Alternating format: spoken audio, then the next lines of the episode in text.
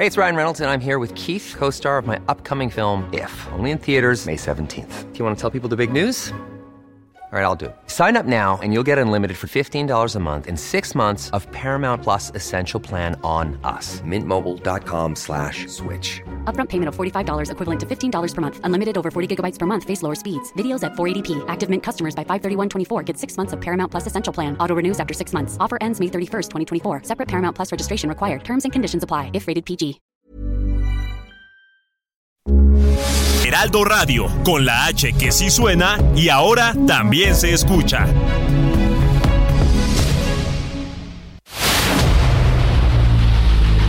El dedo en la llaga. Había una vez un mundo en el que nadie creía. Un país de historias inexplicables. Una nación con personajes asombrosos. Santo Tomás tenía razón. Hay que ver para creer. El México increíble, las verdades que duelen, la voz de los que callan, el dedo en la llaga. Infórmate, diviértete, enójate y vuelve a empezar. El Heraldo Radio presenta El Dedo en la Llaga con Adriana Delgado.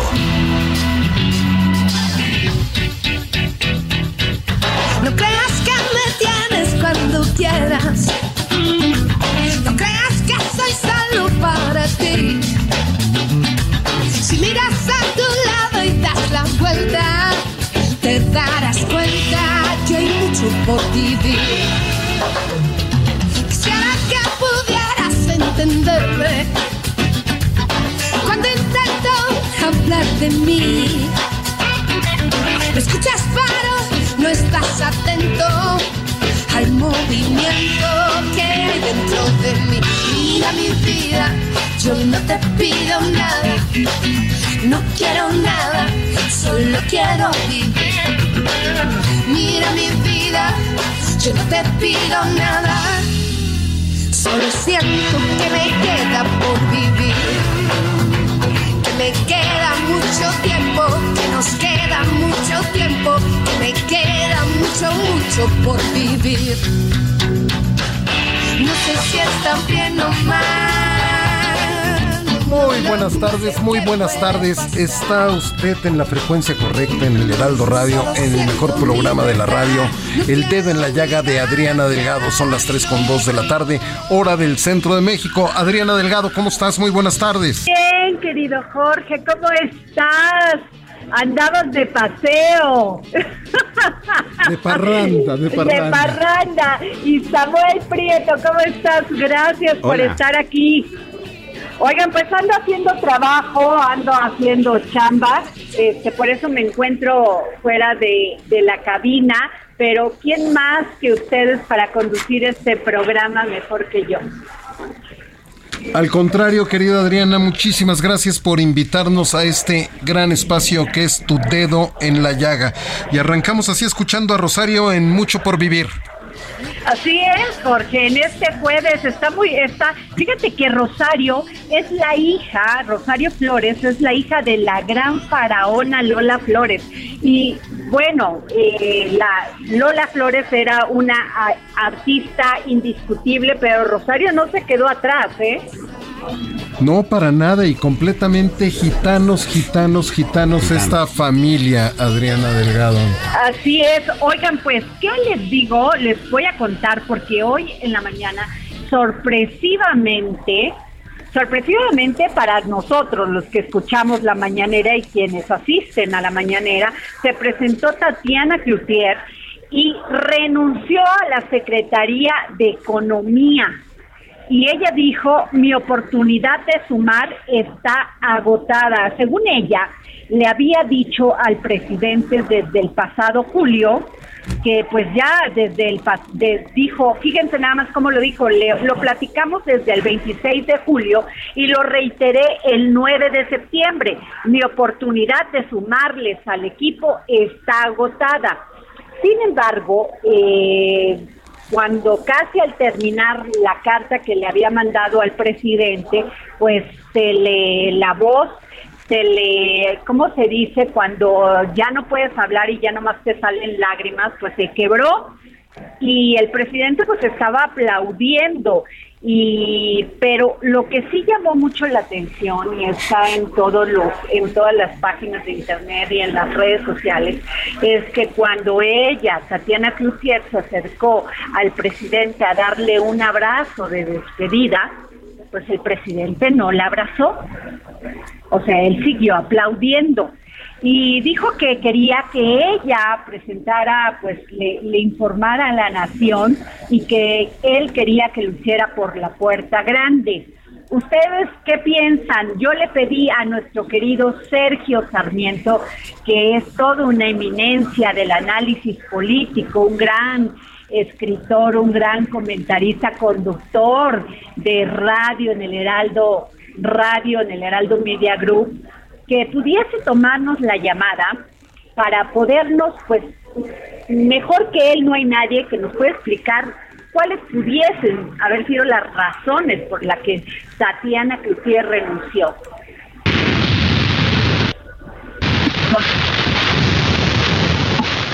Jorge. Creo que tenemos un pequeño problema con la comunicación, Adriana, pero en estos momentos ya se está restableciendo. Espero que pronto la tengamos, pero mientras sí te puedo comentar que, que bueno, este sí, ese, ese, ese momento en el que le intenta dar el abrazo y el presidente no, pues sí, sí fue tomado en cuenta, pero luego eh, le preguntaron en la misma mañanera si, si había sido un hecho a propósito y él dijo que no, este, que no se había dado cuenta y a lo mejor eso me preocupa más, pero ya se encuentra en la línea el maestro Sergio Sarmiento, Adriana. Querido Sergio, ¿cómo estás? Oye, Sergio, Muy bien. pues nos sorprendió a todos, querido Sergio Sarmiento, pues la, la, la, carta que le dirige Tatiana Cloutier al presidente y donde dice estoy agotada, ya no puedo seguir, le dije al presidente desde el 26 de, de julio, 29 de julio y, y, luego el 9 de septiembre y es, ese es el momento en que estoy presentando ya mi renuncia a seguir colaborando en el gobierno de Andrés Manuel López Obrador. ¿Tú qué piensas, querido Sergio? Bueno, lo primero que pienso es que para Tatiana fue un momento muy complicado. Claramente se le quebró la voz, claramente se le llenaron los ojos de lágrimas. Fue una decisión que evidentemente había sido muy meditada y que le costó mucho trabajo. Eh, no se ha anunciado ningún cargo nuevo para ella y todo parece indicar que, pues sí, simple y sencillamente está tomando la decisión de renunciar. No se explicó por qué, no lo explicó el presidente, no lo dijo en su carta Tatiana, pero tampoco lo quiso decir, tampoco quiso hacer declaraciones cuando salió de Palacio Nacional y los reporteros la abordaron pidiéndole sus puntos de vista, de manera que se está yendo sin una explicación y en un momento muy complicado. Estamos en el proceso de consultas dentro del marco del TMEC, el Tratado México, Estados Unidos, Canadá, eh, sobre el tema de las políticas energéticas de México que presuntamente violan este tratado. Es un momento muy delicado en el proceso de consultas que puede llevar después a unos paneles de controversia que pueden resultar en decenas de miles de millones de dólares en sanciones para México. De manera que el momento muy complicado y estamos perdiendo pues a la segunda secretaria de Economía y vamos a tener un tercer secretario de Economía en los próximos días en un gobierno que pues todavía no cumple los cuatro años. Sergio, se está anunciando que podría sustituirla Raquel Buenrostro, quien dirige el SAT. Bueno, eh, vi, eh, vi la, la nota que yo vi fue de Darío Celis, el periodista, no hay una confirmación oficial creo que sería un error, se necesitaría alguien que realmente supiera de materia de comercio exterior, Raquel Buenrostro no tiene no tiene conocimiento de, de, comercio exterior.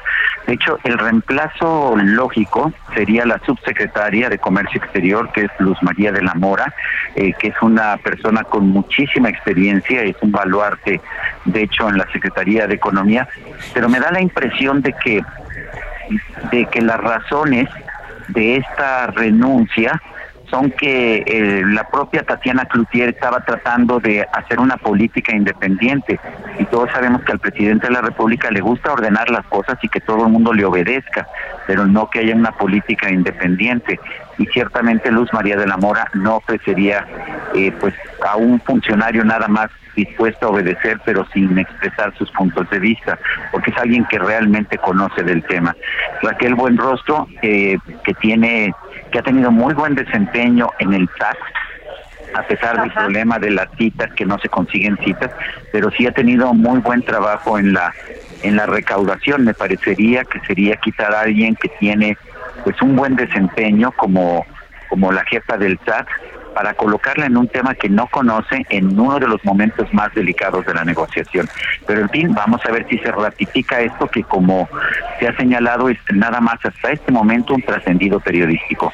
Sergio, buenas tardes. Este, eh, qué gusto saludarte. Quisiera un poco como tratar de recapitular contigo, si me lo permites, este, eh, digamos los últimos meses de la gestión de Tatiana, Tatiana Cloutier, que por cierto, pues sí ha manifestado una gran capacidad en el cargo. Sin embargo, a nivel de percepción pública se daba, por ejemplo, que el diálogo económico de alto nivel recientemente, este, pues era encabezado más bien por el canciller Marcelo Ebrard. El mismo canciller el día de ayer en su comparecencia en el Senado fue el que abordó el asunto del tema de, de, las consultas que se están dando en el TEMEC. De alguna manera también tendría que ver el hecho de que estaba como un poco hecha a un lado. Este es posible. Yo de hecho es mi interpretación hasta este momento y sobre todo a falta de una transparencia en las razones de la renuncia, me parece que hay que pensar que Tatiana está siendo hecha a un lado. Eh, ha habido toda suerte de especulaciones, entre ellas la de la de su hermano Manuel Cloutier, que, que dijo en una en un Twitter que seguramente su hermana está renunciando por su oposición a la militarización de la Guardia Nacional. Yo no lo veo así. Yo tengo la impresión, como la tienes tú, de que ella la han hecho a un lado en lo que deben ser las funciones esenciales de la Secretaría de Economía, particularmente en el comercio exterior. Eh, el, yo no sé si el hecho de que Marcelo Ebrard haya hecho eh, declaraciones y haya participado en el grupo de alto nivel sea el principal problema, pero al presidente claramente le gusta poner a gente que no le toca hacer ciertas cosas, como a Marcelo Ebrard cuando lo puso a comprar vacunas, le gusta hacer ese tipo de cosas. Pero hasta este momento yo creo que esta interpretación que tú me estás dando eh, fue la misma que yo pensé y creo que es la más probable. A Tatiana Cloutier la hicieron a un lado y no le dejaron desempeñar su puesto con la independencia que se merece una secretaria de Economía. Pues muchas gracias, querido Sergio Sarmiento. Gracias por tomarnos la llamada. Acuérdate que hashtag soy tu fan. Me parece muy bien. Un, fuerte, abrazo, Adriana. gracias. Jorge Sandoval y Samuel Prieto. Eh, pues sí, lo que dice Sergio Sarmiento es totalmente cierto, pero también les quiero hacer esta reflexión. Eh, el presidente, no sé, es mi percepción, que con las mujeres es mucho más duro que con los hombres cuando tienen que presentar su renuncia. Me acuerdo de Irma Heréndira Sandoval, que había dado todo por la Secretaría de la Función Pública y bueno, se la despidieron en una en, en un este escritorio y el presidente realmente se veía se veía molesto en esta ocasión al parecer esta falta de emoción para darle un abrazo a Tatiana Cloutier y que las redes lo han lo han este, puesto como de que el presidente no le quería dar el abrazo, pues es muy significativo, ¿no piensan? ¿No creen esto?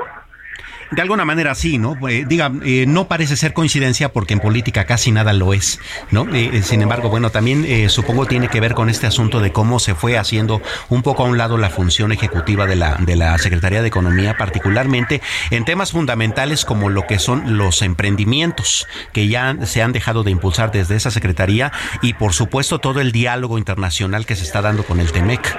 Entonces todo parece indicar que pues independientemente de esa de ese rostro tan emocionado de la ahora exsecretaria de Economía, pues la relación no estaba tan sólida, ¿no? Como para que hubiese un abrazo final que, que, que, fuera, un, que fuera un broche de oro.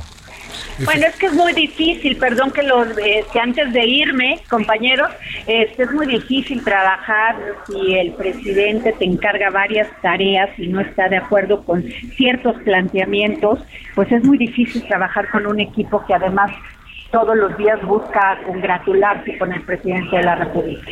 Efectivamente, y como todas las cúpulas empresariales lo están diciendo, es un mal mensaje que se está mandando con esta renuncia por parte de la ex titular Tatiana Cloutier, Adriana. Debemos de recordar que estamos en el peor momento, como bien lo decía Sergio Sarmiento, tenemos una inflación que si bien no es culpa ni quien la tiene que manejar ella, la, la Secretaría de Economía, sino el Banco de México, lo que sí tiene que manejar, que no ha funcionado, son las cadenas de producción, que son las que no se han incentivado. Eso por un lado. Por el otro lado, hemos visto que ya se vienen todas las demandas por parte de los canadienses y de los norteamericanos por los incumplimientos en materia energética, sobre todo con el TEMEC, Adriana. Así es, este, porque sin duda esto va a dar mucho que hablar y pues ya le faltan al presidente dos años, entra en una etapa eh, complicada, como bien lo dices, son estos acuerdos que eh, los empresarios estadounidenses y, de, otras partes del mundo acusan de, de que eh, se violó, se violaron estos acuerdos y bueno, pues están en esto. Yo les agradezco que me, que me hayan permitido hablar con ustedes. Me, despido porque hay un poco de interferencia. Gracias, compañeros. Gracias por estar ahí. No, gracias a ti por esta invitación a este gran espacio que es el dedo en la llaga del Heraldo Radio, Adriana. Gracias. Pues sí, ahí está el asunto, mi querido Samuel. Sí. Ahora a ver quién es el reemplazo. Sí porque como bien decía Sergio, eh, pues eh, sí puede ser que haya un, cierto favorito políticamente hablando, pero esa es una posición muy técnica. Tal vez es de las pocas posiciones en un gobierno federal que no son políticas. Entonces debería tratarse con esa, con, con ese punto eh, eh, particular. Bueno, a lo mejor él está pensando en asustar a los norteamericanos mandando al, si fuera así, a la que fue titular del SAT, ¿no? Como, como manda asustar a todo mundo con que te voy a echar el SAT encima, ¿no? Eh, puede ser, sí, puede ser. Pero vamos. como leí por ahí este que alguien posteó bueno, voy a decir sus iniciales. Ricardo Sanilinas, que la definición de satánico era todo lo relativo al SAT, ¿no? es correcto, sí. Aunque bueno, también hay que decir que en materia económica las especializaciones son muy profundas, ¿no? No es lo mismo recaudar impuestos que impulsar una economía a través de todas estas cuestiones que, que describías, ¿no? Las cadenas de suministro, el impulso son materias diferentes, ¿no? Entonces, este, yo no sé si Raquel Buendoso realmente tenga, digamos, esa expertise Saber de, economía no quiere decir que sepas todo de economía Exacto. todo de finanzas, claro, claro. Si no hay gente muy especializada, como decía este Sergio Sarmiento, sobre que Luz María de la Mora, la subsecretaria, sería un, buen reemplazo, ¿no? Sin duda. Este, bueno, pues eh, eh, cambiamos de tema. Bien, cambiamos de tema. Eh, eh, recordarás, este eh, Jorge, que, bueno, tú, la ex líder del CENTE, del Sindicato Nacional de Trabajadores para la Educación, el Esther Gordillo, estuvo pues un buen rato, ¿no? Unos años este, encarcelada pues por una serie de problemas que tuvo a nivel político y bueno, a nivel de la operación del sindicato.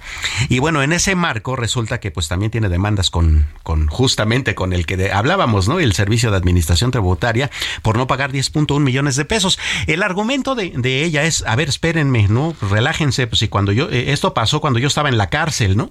Entonces ya se dio toda una discusión al respecto.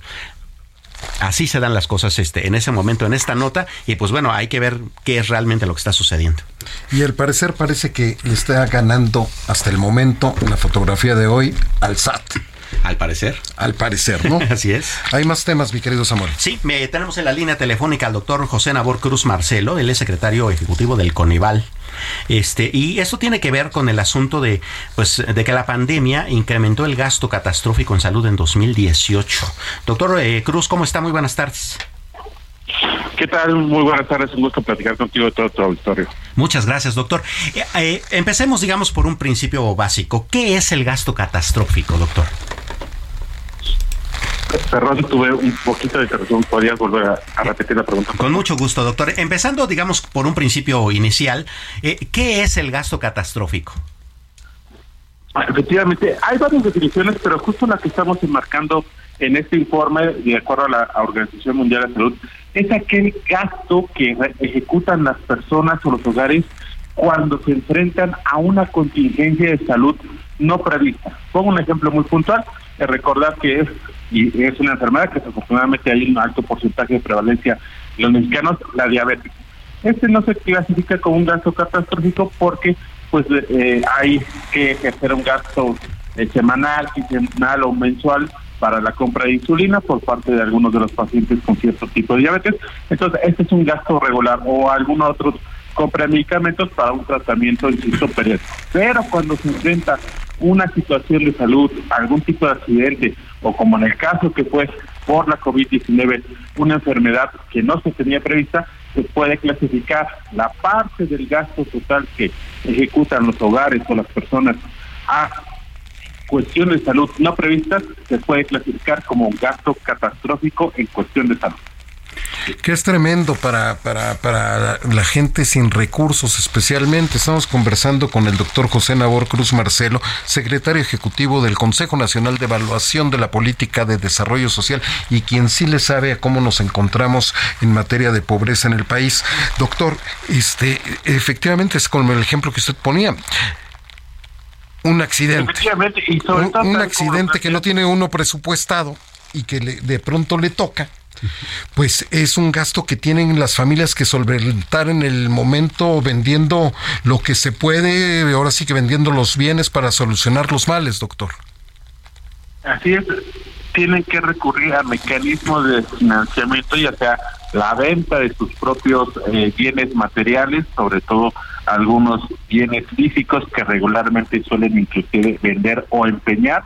Algunas otras opciones son eh, plantearse créditos personales por cantidades de tres mil, cinco mil o diez mil pesos, o inclusive apoyarse en un financiamiento por sus redes solidarias, sea de familiares, sea de su entorno social, o como el caso particular de algunos municipios en el país, pues la, el incremento de remesas de familiares que se encuentren en Estados Unidos para que la familia aquí en México pueda financiar y hacer frente a este tipo de gastos catastróficos. Claro, en términos de la medición del Coneval, doctor, ¿en cuánto se incrementó en promedio, este, si es que se tiene esa ponderación, el gasto catastrófico en esa, en esa etapa? Sí, encontramos un incremento, si bien en términos porcentuales es relativamente poco en relación al total del gasto trimestral promedio que ejerce un hogar promedio en el país, eh, eh, ronda prácticamente el 5.5% del total de los gastos, insisto, de manera trimestral, pero si lo comparamos con los datos de la encuesta nacional de salud, la salud que levanta el INEGI, entre 2019 y 2020 casi se duplicó este gasto catastrófico. Obviamente, la, el levantamiento que en su caso hizo el INEGI para el año 2020, pues captura de manera reciente el incremento no solamente material de salud, sino inclusive en medicamentos u oxígeno que realizaron sobre todo aquellos hogares que tuvieron enfermos por COVID-19 durante sobre todo el segundo segundo semestre del 2020. Claro, y considerando eh, la capacidad adquisitiva que tiene un salario promedio en el país, pues 5% parece chiquito, pero no. No, es muchísimo, porque las familias entonces tuvieron que comprar cubrebocas, Así tuvieron que comprar pruebas COVID y en el caso de las familias en las que tuvieron algún fallecido, doctor José Nabor Cruz. También, efectivamente, y, sobre todo eh, lo que sí se puede encontrar a partir de los datos de la también un incremento fuerte en cuestiones de tanques de oxígeno o algunas maquinarias que justamente daban soporte de oxigenación para aquellos pacientes que estaban eh, reportando COVID-19 o que tuvieron secuelas por COVID-19. Si bien en esta segunda parte no hay todavía mucha información robusta, pero claramente podemos eh, plantear la hipótesis de que también ha habido un costo adicional para aquellas personas que reportaron COVID-19, no solamente en México, sino a nivel internacional, derivada de las secuelas. Sabemos que aún hay varios estudios en el ámbito internacional que están identificando varias secuelas de diferente índole para diferentes tipos de población. Entonces seguramente eso también le está impactando negativamente en los gastos no previstos que tienen que realizar las personas que sí están reportando diferentes secuelas por COVID-19, insisto, a nivel internacional y obviamente también para el caso mexicano. Pues muchísimas gracias, doctor José Nabor Cruz Marcelo, secretario ejecutivo del Consejo Nacional de la Evaluación de la Política de Desarrollo Social, para decirnos dónde nos encontramos parados en este momento. Muchísimas gracias, doctor. Un gusto, muy buena tarde. Muy buena tarde. Pues ahí están los datos, los ahí están números. los datos. Ahí y están son, los números. Y son preocupantes, ¿no? Porque además la cosa no se ha terminado del todo, ¿no? Y el poder adquisitivo del salario con eso, más inflación, uff, tenemos problemas. Efectivamente, y tenemos que hacer una pausa porque también aquí adoramos a nuestros patrocinadores. Son las 3 con 24, con 34 segundos hora del centro. Está usted en el dedo en la llaga de Adriana Delgado. Esto es el Heraldo Radio. Regresamos. Mucho tiempo, me queda mucho, mucho por vivir. No sé si están bien o mal. No, no, no sé qué puede pasar. Solo siento mi verdad. No quiero mirar atrás. No, no. Sigue a Adriana Delgado en su cuenta de Twitter. Arroba Adri Delgado Ruiz. Además, te invitamos a enviar tus opiniones y comentarios en texto o por mensaje de audio a través de WhatsApp al 55 2544 3334. Y si quieres escuchar El Dedo en la Llaga de El Heraldo Radio, en cualquier momento y donde quiera que te encuentres, descarga el podcast disponible en Spotify y iTunes.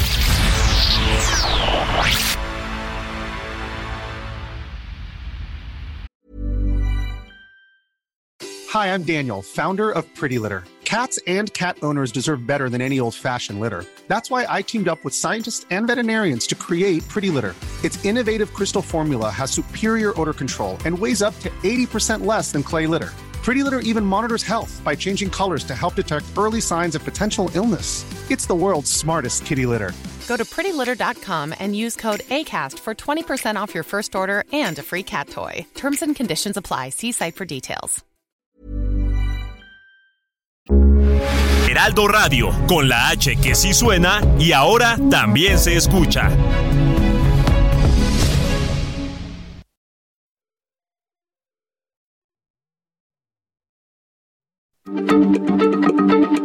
Heraldo Radio, la H se lee, se comparte, se ve y ahora también se escucha.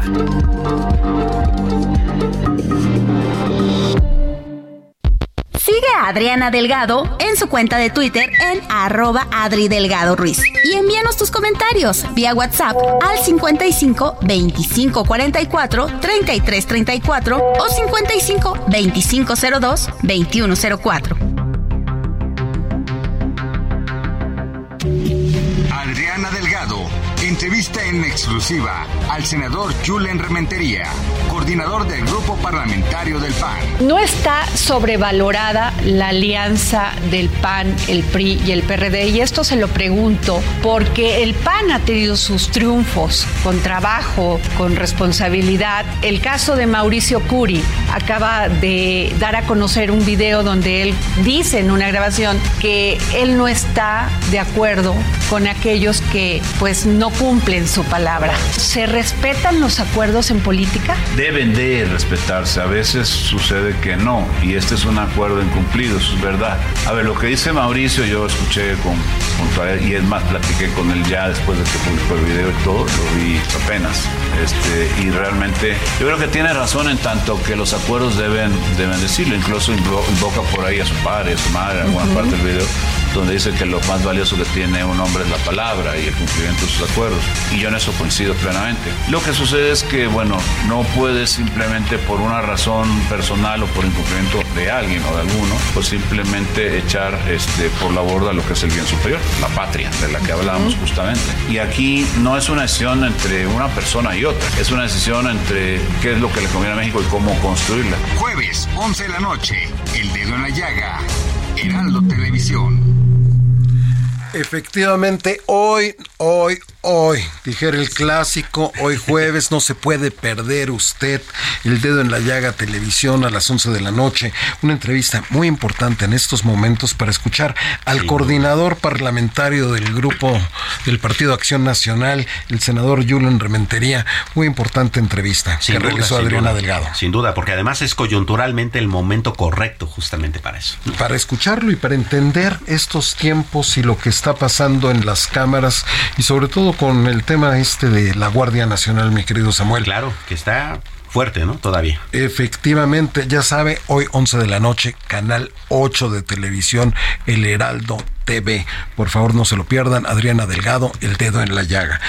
Bueno, y un tema, pues, verdaderamente Oh. Lamentable, mi querido Samuel Prieto. Lamentable. Eh, fíjate que la información es que el médico Joel N., bueno, ya sabes que así le ponen, ¿no? En, las carpetas la nueva legislatura, tal, ya sabes que debemos de cubrir a los presuntos culpables. los presuntos culpables. Bueno, entonces este médico, llamando Joel N., fue detenido por las autoridades por el presunto delito de violación en contra de Fernanda, una chica de 23 años, una chica muy, muy joven, que fue abusada en su consultorio médico el pasado pasado martes 4 de octubre.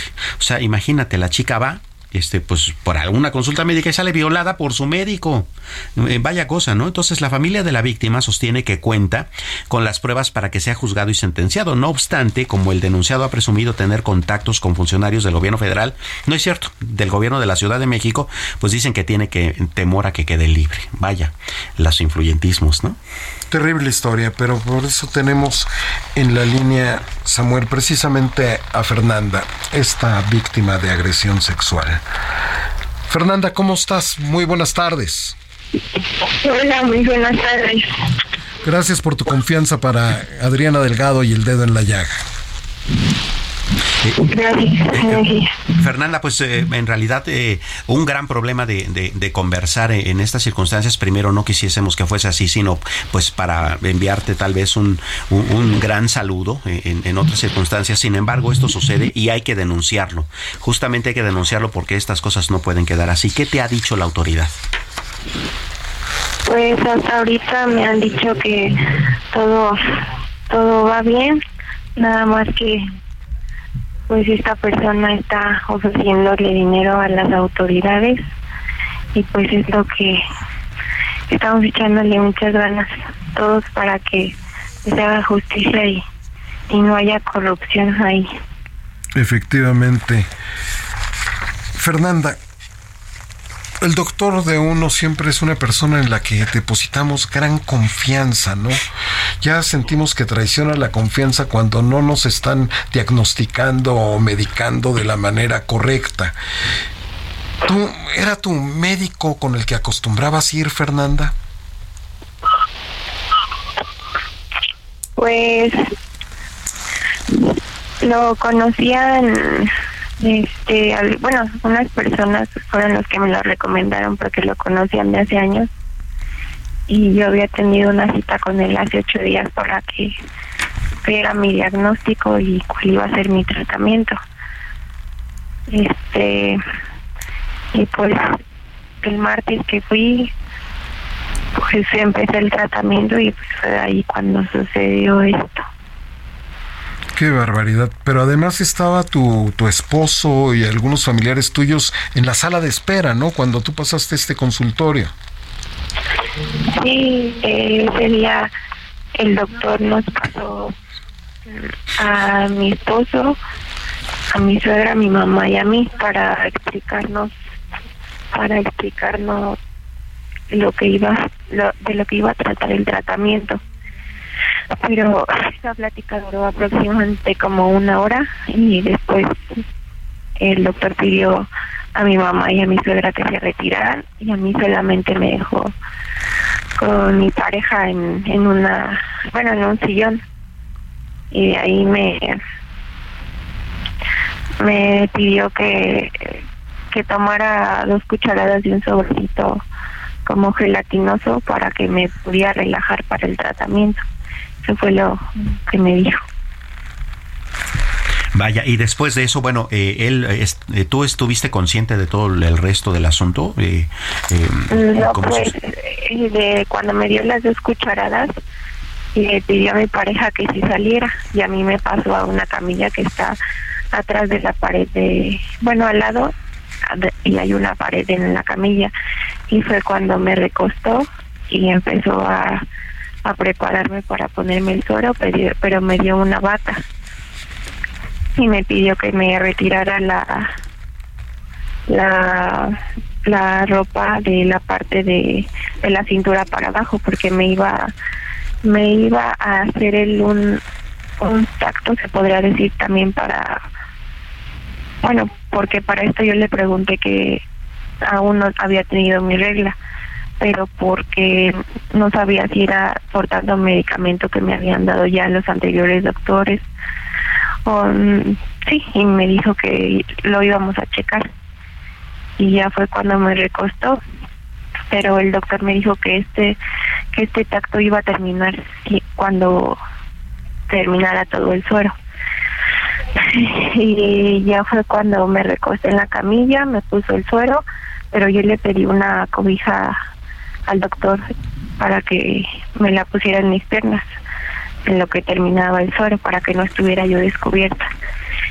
Y cuando aplicó el suero fue por una inyección para aplicarla en ese mismo suero y fue cuando sentí un calambre en mi en mi mano y de ahí ya no recuerdo a qué hora me quedé dormida.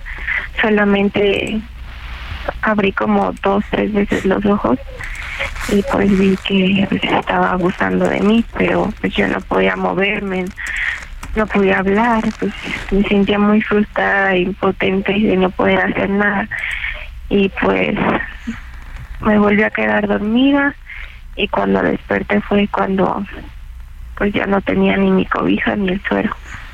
Mm, vaya qué historia tan tan horrenda. Este eh, eh, Fernanda pues por supuesto eh, te vamos a pedir este si con respetuosamente si nos permites mantener comunicación contigo en los días siguientes porque necesitamos poner el dedo en la llaga en este asunto y no que no quede impune que este señor pague las consecuencias porque además de más allá de ese dolor eh, eh, emocional y ese dolor físico que te está dando, él, eh, por lo que nos estás contando, cometió bastantes delitos, ¿no? Este, no solamente es el abuso, también es el asunto de que te puso sustancias que estaban contraindicadas, vamos, es una serie de cuestiones que hay que mantener, pues, bien a la luz pública.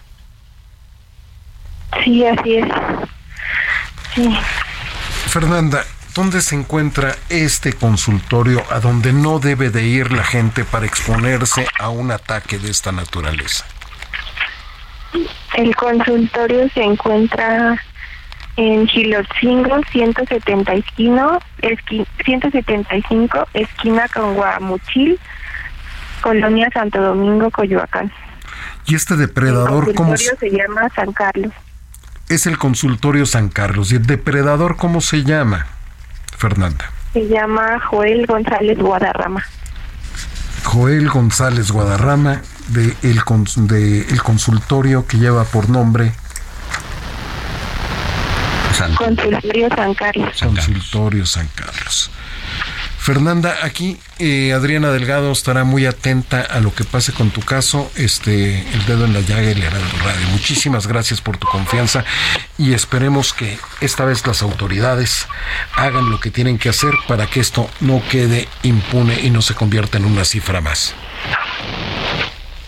Sí, muchísimas gracias, gracias por su atención y por el apoyo. Muchas gracias. Gracias a ti, que tengas la mejor tarde posible. Vaya, estos asuntos, cómo, cómo, cómo indignan, cómo eh, ocasionan, eh, vamos, una cierta impotencia de saber que hay una persona que está sufriendo y hay una autoridad que no está haciendo mucho al respecto, ¿no? Efectivamente que queda rebasada por, por, por tantos delitos que se están cometiendo muchas veces. ¿Qué cosa? Porque la policía hace lo que tiene que hacer, va, los agarra, los detiene, pero nuevamente las carpetas de investigación ya sabemos qué pasa con ellas en los ministerios públicos. Sin duda, sin duda. Más temas, mi querido Samuel. Eh, así es. Eh, Fíjate que la COFEPRIS lanzó una alerta por la falsificación del analgésico Brospina, mi querido Samuel. Brospina. Brospina. Fíjate que la Comisión Federal para la Protección contra Riesgos Sanitarios la COFEPRIS, emitió esta alerta por la falsificación del analgésico Brospina del lote B20J426 con fecha de caducidad de junio de 2023. Y es que este consumo de este producto representa un riesgo para la salud porque los frascos no contienen ojo, no contienen el ingrediente activo bubepronorfina, de acuerdo con un análisis realizados por el laboratorio PISA, fabricante y titular del registro sanitario. Entonces, atención ciudadanía, por favor estén atentos, no compren por favor este analgésico Brospina por el momento, porque pues una falsificación. Así es, vaya, eh, eh, eh, cómo en todo se da este, estas cuestiones. Yo la verdad, Jorge, todavía no entiendo cómo es que puede sacar al mercado una cuestión falsificada y eso ser de alguna manera un, pues, un negocio más o menos rentable hasta para el crimen organizado, ¿no? Pero bueno, supongo que tienen sus secretos. Sin embargo, bueno, ese es de las muchas cosas de las que como ciudadanos pues tenemos que estar cuidándonos.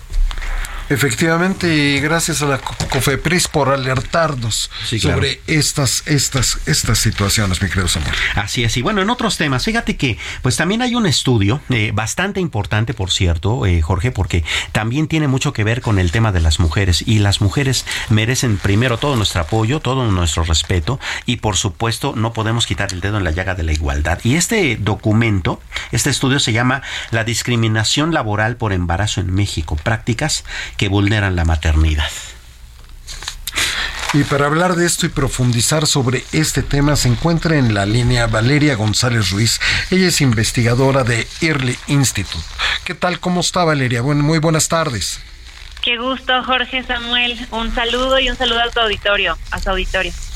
Platícanos, por favor, Valeria, eh, este, este, este informe, ¿cuál es la importancia de él?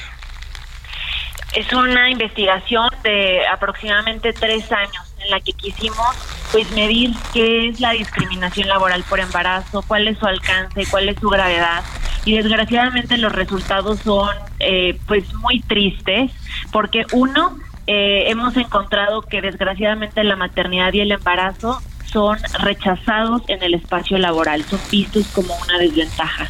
Dos, que es mucho más complejo de lo que imaginábamos. Es decir, no solamente es el despido, sino que también existen otra serie de conductas, por ejemplo, el hostigamiento laboral, la negación de ascenso, reducción del salario, descuento económico por ejercer licencias médicas, las órdenes de que realicen labores que ponen en riesgo su salud. Eh, que hacen esto pues mucho más eh, frecuente de lo que imaginamos y tres, yo diría las afectaciones. Muchas veces pensamos que cuando hablamos de discriminación laboral por embarazo, solo se afectan derechos eh, de la esfera laboral, pero no, esto va más allá. Afecta eh, el acceso a la seguridad social, el acceso a la salud y sobre todo algo que definitivamente no está sobre la mesa y no se ha puesto atención, que es sumamente alarmante, que también afecta la salud y vida de los bebés. Hemos evidenciado con casos reales el impacto que estas conductas violentas eh, genera en, en los bebés. Por ejemplo, que nacen con bajo peso, que son más reactivos al estrés. Documentamos casos de parto pretérmino e incluso de abortos espontáneos, desgraciadamente. Claro, pues es que al final del día eh, se sufre un estrés y una descompensación muy importante por este tipo de cuestiones. Estoy viendo entre los números uno que me llama bastante la atención, Valeria, y es que el 88% de los casos detectados se dieron en el sector privado y el 12% en el, en, el sector público. Desde esta perspectiva, ustedes han planteado esta, los resultados de este estudio frente a cámaras empresariales, frente a organismos. ¿Han obtenido alguna respuesta? Qué bueno que me haces este comentario porque eh, efectivamente es, es desgraciadamente muy alarmante cómo eh, estos casos suceden, especialmente en el ámbito privado. Hemos detectado, por ejemplo, que las mujeres que trabajan en fábricas son 166% más susceptibles de sufrir este tipo de violencias, mujeres que están contratadas eh, bajo regímenes de honorarios o no cuentan con prestaciones de ley, etcétera, ¿no? Entonces, por supuesto que esto involucra al, al sector privado, pero nosotros hemos tenido acercamientos con ellos muy positivos. Eh, hemos eh, eh, puesto sobre la mesa que su involucramiento puede ser la solución a esta problemática que está en sus manos y hemos encontrado muy buenas posturas al respecto, por ejemplo, con el Consejo Coordinador de Mujeres Empresarias a nivel nacional se ha hablado sobre esta problemática con, con varias empresas y, y eh, organizaciones que se enfocan en el ámbito empresarial y están muy comprometidas de empezar a cambiar el chip. Creo que es sobre todo eso, impulsar eh, acciones que fomenten la conciliación entre la vida laboral y personal, no solamente de las mujeres, sino también de los hombres, para que ellos se puedan involucrar también en las tareas del cuidado y que esto no esté desbalanceado hacia las mujeres y así la percepción no sea de que ellas eh, eh, y la maternidad y el embarazo representan una desventaja, sino que todo está equilibrado. Efectivamente, eh, poniendo el dedo en la llaga, la ley es muy clara sobre este punto, pero ¿Qué ha pasado? ¿Por qué no se cumple? ¿Por qué solamente queda en letra muerta Valeria González Ruiz, investigadora del IRLI Institute? ¿Qué, qué, qué hace la Secretaría del Trabajo al respecto? Sí, la verdad es que el problema es de fondo. Bien, bien lo comentaste, hay muchas leyes que sancionan esta problemática, pero lo que hace falta es, eh, digamos, hacernos conscientes de eh, la idea que tienen muy metida algunas empleadoras y empleadores sobre que la maternidad y el embarazo son una desventaja. Lo importante que tenemos que hacer primeramente es sensibilizar y, y, capacitar a las autoridades que conocen de estas problemáticas para que cambiemos el chip y también en el sector eh, eh, empresarial y de la iniciativa privada no es una desventaja y a todas y a todos nos conviene que la maternidad y el embarazo eh, eh, sean una prioridad, que sean protegidos de forma integral. Un, dato que estábamos analizando recientemente en un foro con precisamente empresarias y empresarios es que, por ejemplo, una mujer, una, la hija de una mujer que trabajaba tiene 25% más probabilidades de ganar más que la hija de una mujer que no trabaja. O eh, a las empresas les conviene mucho más que las mujeres estén comprometidas con su trabajo y que estén involucradas totalmente, ¿no? Que haya paridad porque hay muchas ventajas en que las mujeres trabajemos, ¿no? Por nuestras cualidades, por nuestro compromiso. Entonces, todos ganamos si impulsamos estas acciones que generen una conciliación y que protejan a la maternidad y al embarazo. Sin lugar a dudas, Valeria González Ruiz, investigadora de IRNE Institute, un, informe muy importante del que todos debiéramos de tener conocimiento y sobre todo para poder reflexionar sobre estas cuestiones que todavía desgraciadamente pasan y pasan mucho en nuestro país. Muchísimas gracias Valeria por compartirnos esto. Al contrario, les agradezco que hablen de esta problemática. Invito a su auditorio también a que se informen, que conozcan más y que pensemos juntos en cómo mejorar las condiciones eh, de las mujeres en el trabajo y pensemos también que esto beneficia a nuestras niñas y niños. Eso es sumamente importante, visibilizar que ellos son los principales beneficiados en impulsar políticas públicas que den igualdad en el trabajo a hombres y mujeres. Muchas gracias. Gracias a ti. Ahí lo tiene usted el 88% de casos de discriminación laboral por embarazo en México son del ámbito privado. Así es. Bueno. Lo bueno es que han estado recibiendo buena respuesta, ¿no? Efectivamente. Y vamos a la sección, a la sección, a la sección del maestro.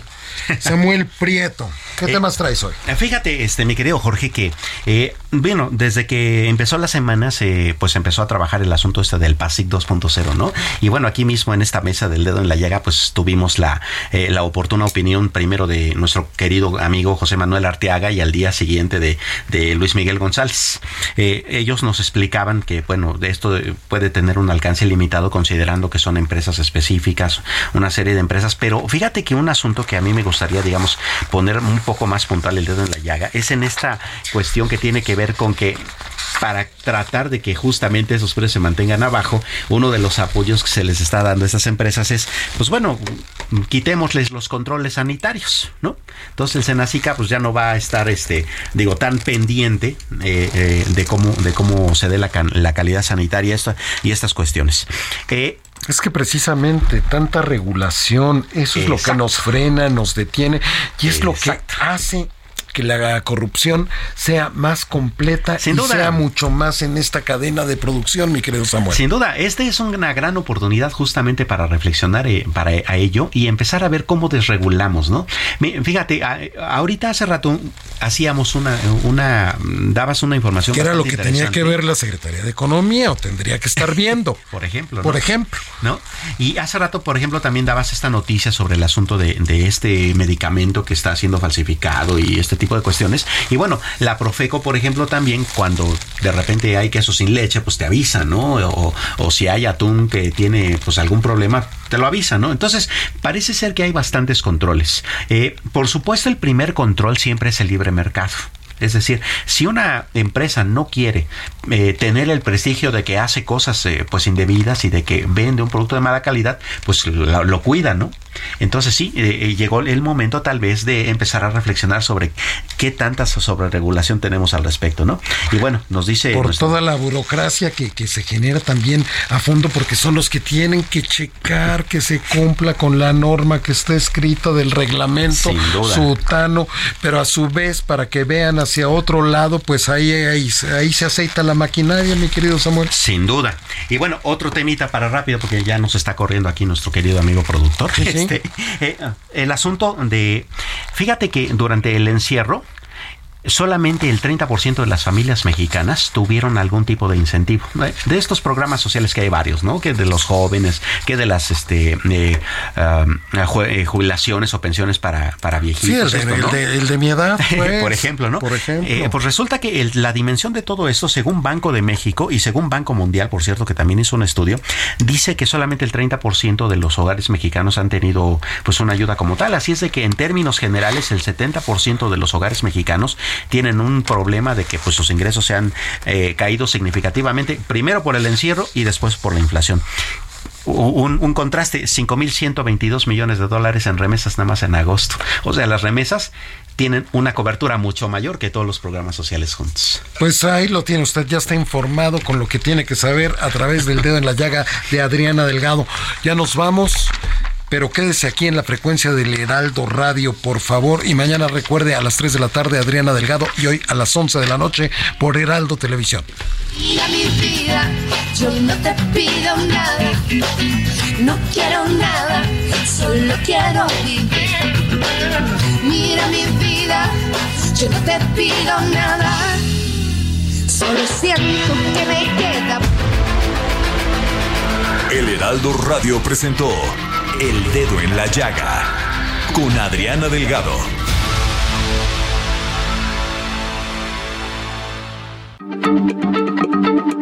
Heraldo Radio, la H se lee, se comparte, se ve y ahora también se escucha.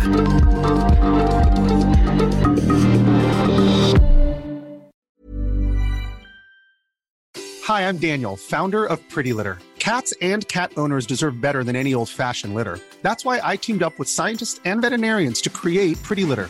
Its innovative crystal formula has superior odor control and weighs up to 80% less than clay litter.